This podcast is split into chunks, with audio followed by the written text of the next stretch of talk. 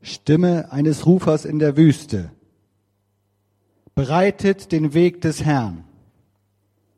Macht gerade seine Straßen. Jede Schlucht soll aufgefüllt und jeder Berg und jeder Hügel soll eingeebnet werden. Und was krumm ist, soll gerade werden.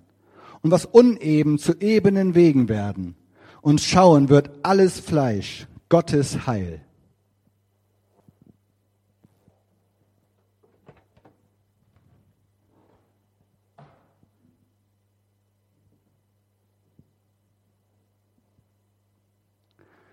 Ihr seid schon da, wie schön.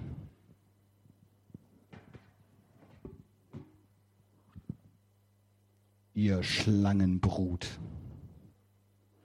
Wer macht euch glauben, dass ihr dem kommenden Zorn entgehen werdet? Bringt also Früchte, die der Umkehr entsprechen. Und fangt nicht an zu sagen, wir haben Abraham zum Vater.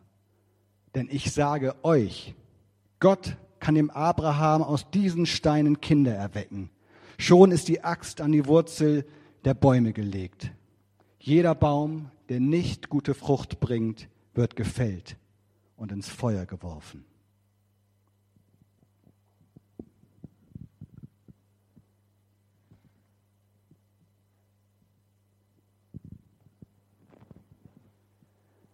Liebe Gemeinde, es kann doch so nicht weitergehen. Das haben bestimmt viele von uns schon mal gedacht, in dem einen oder anderen Augenblick. Man könnte verzweifeln. Es wird Zeit, dass der Herr wiederkommt. Habt ihr das schon mal gesagt? Ich habe das schon gesagt. Ich habe das schon oft gedacht. Zum Beispiel vor Prüfungen, vom Abitur oder auch später noch. Gab viele Anlässe, wo man das denken konnte in schwierigen Situationen. Da denkt man sich ja manchmal, Herr, wenn du wiederkommen willst, jetzt wäre der gute Zeitpunkt. Für mich zumindest. Jetzt. Aber auch ganz im Ernst, angesichts der Lage in dieser Welt, manchmal hat man vielleicht einen düsteren Blick auf das, was da geschieht. Wie entwickeln sich gerade die Dinge in dieser Welt? Wie schauen wir diese Welt an und nehmen wahr, was da um uns herum passiert? Wenn wir sehen, was politisch los ist, wer gewählt wird, wem die Massen nachlaufen, welcher Ton angeschlagen wird, was in unserem Land los ist, welche politische Stimmung wir hier und da wahrnehmen, viel zu oft. Was mit unserer Umwelt los ist, ist ja das Thema dieses Jahres, irgendwie Klimawandel. Und ja, wir müssen drüber reden. Wie werden eigentlich meine Enkel leben in dieser Welt? Habe ich mich gefragt, wenn wir mal über den Klimawandel sprechen. Werde ich überhaupt Enkel haben? Oder werden meine Kinder sagen, das will ich niemandem mehr antun, ich kriege keine Kinder? Ich kenne Leute, die sagen das heute schon. Bewusst keine Kinder kriegen, das führt doch zu nichts mehr mit dieser Welt. Man könnte natürlich auch auf ein bisschen kleinerer Flamme kochen ich weiß, das sind die ganz großen Probleme der Welt, die ich hier gerade anspreche. Wir können auch eine Nummer kleiner. Wann wird diese Adventszeit endlich vorbei sein? Ist ja alles schön und gut. Gemütlichkeit und Besinnlichkeit und Kerzen und Baumschmücken. Ja, toll. Wirklich, wirklich. Wunderbar. Lieder singen bei Kerzenschein. Hm. Aber eben auch dieser Stress, Habt ihr schon alle Geschenke besorgt und eingepackt? Ist das Weihnachtsessen geplant? Was muss eigentlich noch alles eingekauft werden? Wir haben ja zwei aufeinanderfolgende Feiertage. Das ist ja einkaufstechnisch der Supergau. Sind alle Karten geschrieben? Schaffe ich das noch, die rechtzeitig loszuschicken? Habe ich jemanden vergessen? Vielleicht ist mir ja auch gar nicht nach Advent gerade. Nach dieser ganzen Fröhlichkeit immer und oft auch so ein bisschen aufgesetzt, oder? Kann man in dieser einen Jahreszeit einmal im Jahr auf Befehl fröhlich sein und alles ist toll? Schon komisch, oder? So ein bisschen heile Welt spielen. Jetzt müssen die Familien aber heile sein. Und an Heiligabend kommen wir alle zusammen und haben eine tolle Zeit und freuen uns. Aber es gibt manche Familien, da ist das nicht so einfach, weil da Streit ist und weil sich da niemand so recht freut, zusammenzukommen. Aber irgendwie wird es erwartet. Oder vielleicht hat man gar keine Familie, zu der man kommen kann. Ganz unterschiedliche Arten und Weisen, wie wir so in den Advent hineingehen können. Und in all diese Sorgen hinein, die die Welt hat, große und kleine, die ich habe, die wir haben, die jeder Einzelne äh, hat, ruft der Täufer. Wir haben den Ruf gerade gehört. Und er ruft den Menschen zu, wenn das Reich Gottes kommt, dann wird alles anders werden. Dann wird nichts so bleiben, wie es war. Veränderung unvorstellbaren Ausmaßes. Alle Berge und Hügel werden eingeebnet werden. Alle Schluchten und Täler werden aufgefüllt werden. Alle Wege werden gerade gemacht und die jetzt noch krumm sind. Also krasse Veränderungen in der Umwelt. Wahrscheinlich die Polkappen werden schmelzen. Nee, das stand nicht da. Aber alles Fleisch wird das Heil Gottes schauen. Alles Fleisch wird das Heil Gottes schauen. Was für eine krasse Botschaft, was für eine Aussage. In all dem, was ich an Problemen gerade genannt habe, was ich mal so aufgezeigt habe, worüber man nachdenken könnte und was ihr vielleicht in Gedanken noch hinzugefügt habt. In all dem soll Gottes Heil sichtbar werden für alle Menschen. Jeder soll es sehen. Nicht nur die zu dem Volk Gottes gehören. Nicht nur die Christen oder vielleicht sogar nur die Baptisten. Nein, alle sollen das Heil Gottes sehen. Wenn die Welt eine Botschaft braucht, dann doch diese. Denn die Menschen sehnen sich danach, dass etwas passiert, dass sich was ändert, dass nicht alles beim Alten bleibt, dass wirklich mal jemand eingreift und sich Dinge zum Guten wandeln, oder? Und übrigens, sehen sich die Menschen danach nicht nur heute, auch damals schon, als Johannes der Täufer diese alten Worte des Propheten Jesaja in eine andere, in eine neue Zeit hineingesprochen hat. Und so strömen die Menschen zu ihm, weil sie hoffen und weil sie glauben, dass es jetzt an der Zeit ist, dass Gott handelt. Doch was er ihnen dann gesagt hat, das mag sie vor den Kopf gestoßen haben.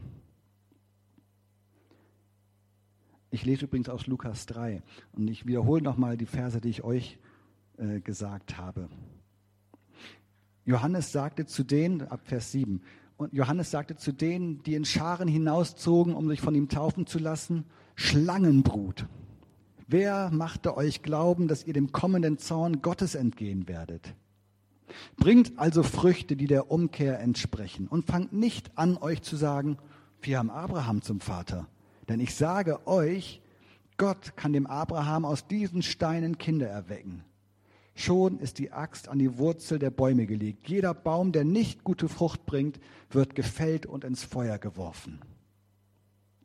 Da kommen die Menschen zu Johannes, weil sie den Ruf hören von ihm, den er ihnen sagt, wo er die Worte des Propheten aktualisiert und sagt, alle Bäume, äh, alle Berge sollen eingeebnet werden, alle Täler sollen erhöht werden, alle krummen Straßen sollen gerade gemacht werden, alle Menschen sollen das Heil Gottes schauen und die Menschen hören die Botschaft und kommen zu ihm. Und dann kommt sowas. Die Axt ist schon an den Baum gelegt. Wiegt, wiegt euch nicht in falscher Sicherheit. Vielleicht wart ihr ja auch für einen kurzen Augenblick irritiert, als ich diese Worte zu euch gesagt habe. Ja, was denn jetzt? Sind wir hierher gekommen, um uns beleidigen zu lassen? Wir wollten doch das Evangelium hören. Die frohe Botschaft Gottes. Eine anscheinend wenig adventliche Ansprache, die den Menschen dort in der Wüste gesagt wird. Vielleicht haben sie anderes erwartet. Und weiter, und die Leute fragten ihn, was also sollen wir tun? Er antwortete ihnen, wer zwei Hemden hat, teile mit dem, der keines hat. Und wer zu essen hat, tue desgleichen. Es kamen aber auch Zöllner, um sich taufen zu lassen, und sagten zu ihm, Meister, was sollen wir tun? Er sagte ihnen, treibt nicht mehr ein, als euch vorgeschrieben ist. Und es fragten ihn auch Soldaten, was sollen wir denn tun? Und ihnen sagte er, misshandelt niemanden, erpresst niemanden und begnügt euch mit eurem Sold. Mit diesen und mit anderen Mahnungen verkündigte er dem Volk das Evangelium. Aha. Es läuft also darauf hinaus, dass ich noch mehr tue. Das ist die Botschaft. Das hört man doch gern so kurz vor Weihnachten. Vielen Dank. Als hätte ich nicht schon genug zu tun, oder? Aber dann heißt es ja noch, mit diesen anderen Mahnungen verkündigt er dem Volk das Evangelium. Also muss ja irgendwo da die frohe Botschaft drin stecken. Nicht nur Aufforderungen an mich, nicht nur, Mensch, jetzt tu doch mal mehr, Micha, tu was, mach was, bring was in Bewegung, sondern Evangelium an mich, Gottes frohe Botschaft. Vielleicht muss man den Text etwas wirken lassen, um mir tatsächlich das Evangelium zu hören. Doch ja, es ist tatsächlich da. Niemandem der Fragenden wird etwas auferlegt, was er nicht leisten könnte.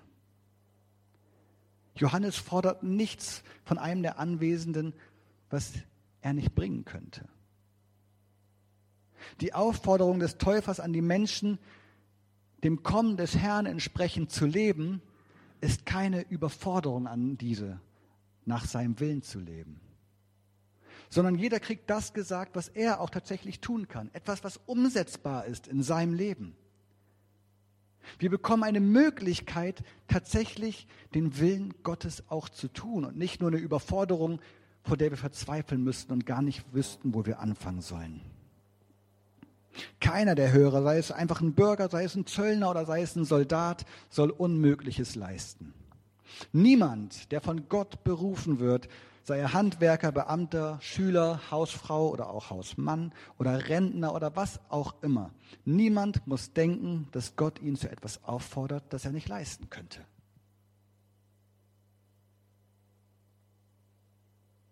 Das wäre auch ziemlich zynisch, ehrlich gesagt, wenn Gott kommt und sagt, sein, sein Heil bricht an und er greift ein in diese Welt und dann fordert er etwas von uns, was niemand leisten kann. Nein, hier kommt eine Herausforderung an die Menschen, ja, eine Herausforderung, aber sie ist machbar.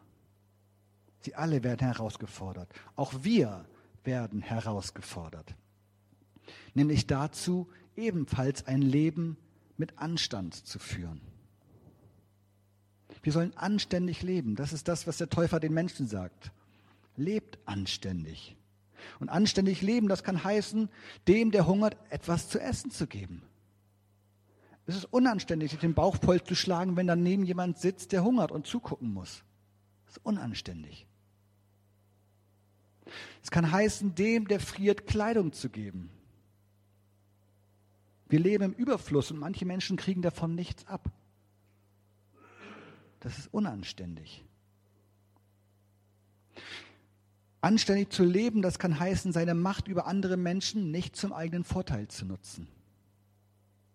Nicht ausnutzen, nur weil ich es kann. Es kann heißen, nicht mitzulästern, wenn alle lästern.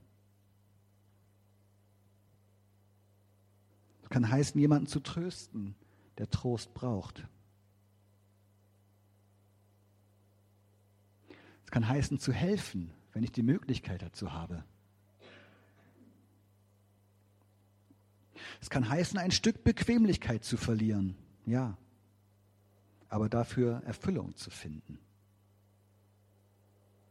Es kann heißen, auch im Stress, gerade jetzt vor Weihnachten, noch freundliche Worte für die Kassiererin zu haben, die nicht meinen Vorstellungen schneller Arbeit entspricht. Es kann heißen, für die Mitschülerin oder den Mitschüler einzustehen, der gemobbt wird. Anständig zu leben kann auch tatsächlich heißen, am Ende mal ein bisschen weltfremd dazustehen, weil man für seine eigenen Überzeugung einsteht. Und die haben wir. Liebe Gemeinde, Johannes hat niemanden hier zu etwas aufgerufen, was nicht zu schaffen wäre. Aber er hat dazu aufgerufen, das eigene Leben mal zu überdenken. Mal nachzuschauen, wie lebe ich eigentlich? Was für Möglichkeiten habe ich und wem diene ich mit meinem Leben? Und er ruft dazu auf, das Leben dort zu verändern, wo eben Veränderung möglich ist, weil ich merke, ich lebe hier nicht anständig, ich lebe nicht so, wie es richtig wäre. Ich bin hier irgendwie in so ein Fahrwasser reingeraten, wo ich merke, hier muss ich doch noch mal an der Stellschraube drehen. Er ruft uns dazu auf, nicht nur für sich selbst zu leben, sondern den Blick für andere Menschen zu haben, den Blick zu weiten, auf andere zu schauen, nicht nur auf sich. Er ruft uns dazu auf, die Menschen um uns herum wahrzunehmen, ganz bewusst auf andere zu schauen. Und zwar nicht nur auf die, die ich mag, sondern auch auf die, die ich nicht mag. Meinen Nächsten suche ich mir nicht immer aus.